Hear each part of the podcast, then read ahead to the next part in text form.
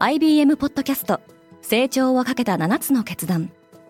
成長をかけた7つの決断とは今後3年間に世界を形作ると予想される7つのビジネストレンドについて IBM が何千ものクライアントとの対話に基づき提言をしたものです。このポッドキャストでは変化の激しい時代において企業が下すべき成長をかけた7つの決断について日本 IBM の7人の専門家と考えていきます。今お聞きのリスニングサービスにてぜひフォローボタンからフォローをお願いします。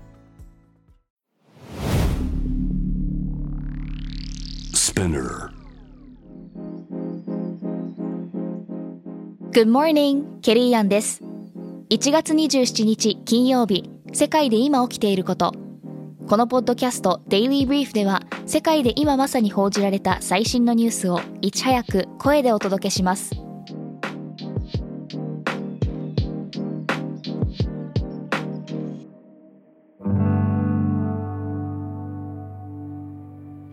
決済大手のストライプが上場を検討。アメリカのオンライン決済大手のストライプが1年以内の上場を検討しています。上場が実現すれば時価総額が数兆円規模にも上る可能性があります。パンデミックでの e コマース需要を追い風に同社の2020年の売上高は70%近く上昇しました。ただ近年はインフレなどで事業環境が厳しさを増しており昨年11月には人員削減を発表しています。トヨタ自動車はトップの若返りを図る。トヨタ自動車は26日創業家出身でリーマンショック後の赤字から経営を立て直した豊田昭夫社長が会長となり53歳の佐藤浩二執行役員が社長に昇格すると発表しました。佐藤氏はエンジニアでレクサス部門のトップなどを歴任。トヨタ自動車は新体制のもと電気自動車へのシフトを進めます。IBM と SAP も人員削減に踏み切った。IBM は従業員の1.5%にあたる3900人のレイオフを発表しました。ちなみに同日に発表された2022年10、12月期決算は売上高が市場予想を上回り純利益も前期比で16%増を記録しています。またドイツのソフトウェア大手 SAP は全世界の従業員の2.5%に相当する3000人を削減することを発表。CEO のクリスチャン・クラインは人員削減の目的をコスト削減とクラウド事業への集中を図るためとしています。インドの Android ユーザーは検索エンジンを選べるようになる。Google はインドにおいて Android ユーザーが初期設定をする際にデフォルトの検索エンジンを何にするかを選ぶ機能を提供する予定だと発表しました。インドでは Android ユーザーが多く2021年時点で全スマートフォンユーザーの69%を占めていますインド当局は昨年10月 Google が Android で支配的地位を乱用したとして1億6200万ドルの罰金を課していますロシアの攻撃にさらされている都市が世界遺産になる。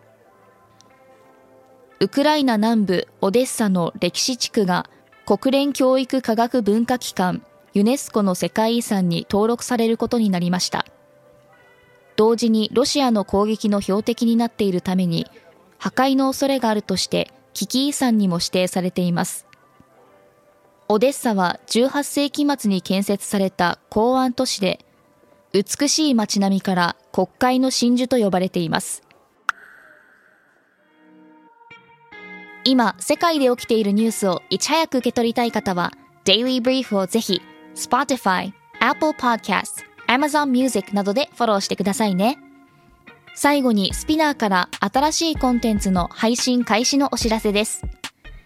SPINEAR では街の声、専門家へのインタビュー、ニュースソース、オリジナルの音楽で現代社会を映し出すドキュメンタリーポッドキャスト、レイジの配信を開始しています。レイジは毎週水曜更新です。エピソードへのリンクは概要欄からチェックしてください。ケリーアンでした。Have a nice weekend!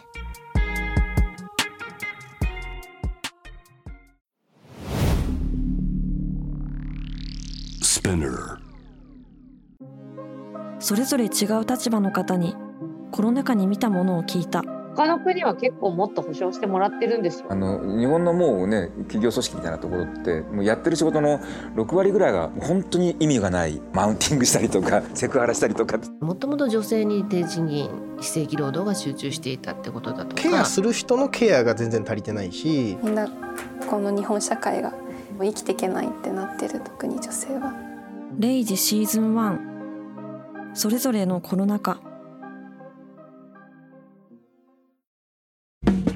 リスナーの皆様より多くのリクエストをいただいている話題のニュースを深掘りしたエピソードを週末の有料版で配信中です。今なら1ヶ月無料トライアルを実施中。詳細は概要欄に記載しています。この機会にぜひ聞いてみてくださいね。感想ご意見もお待ちしています。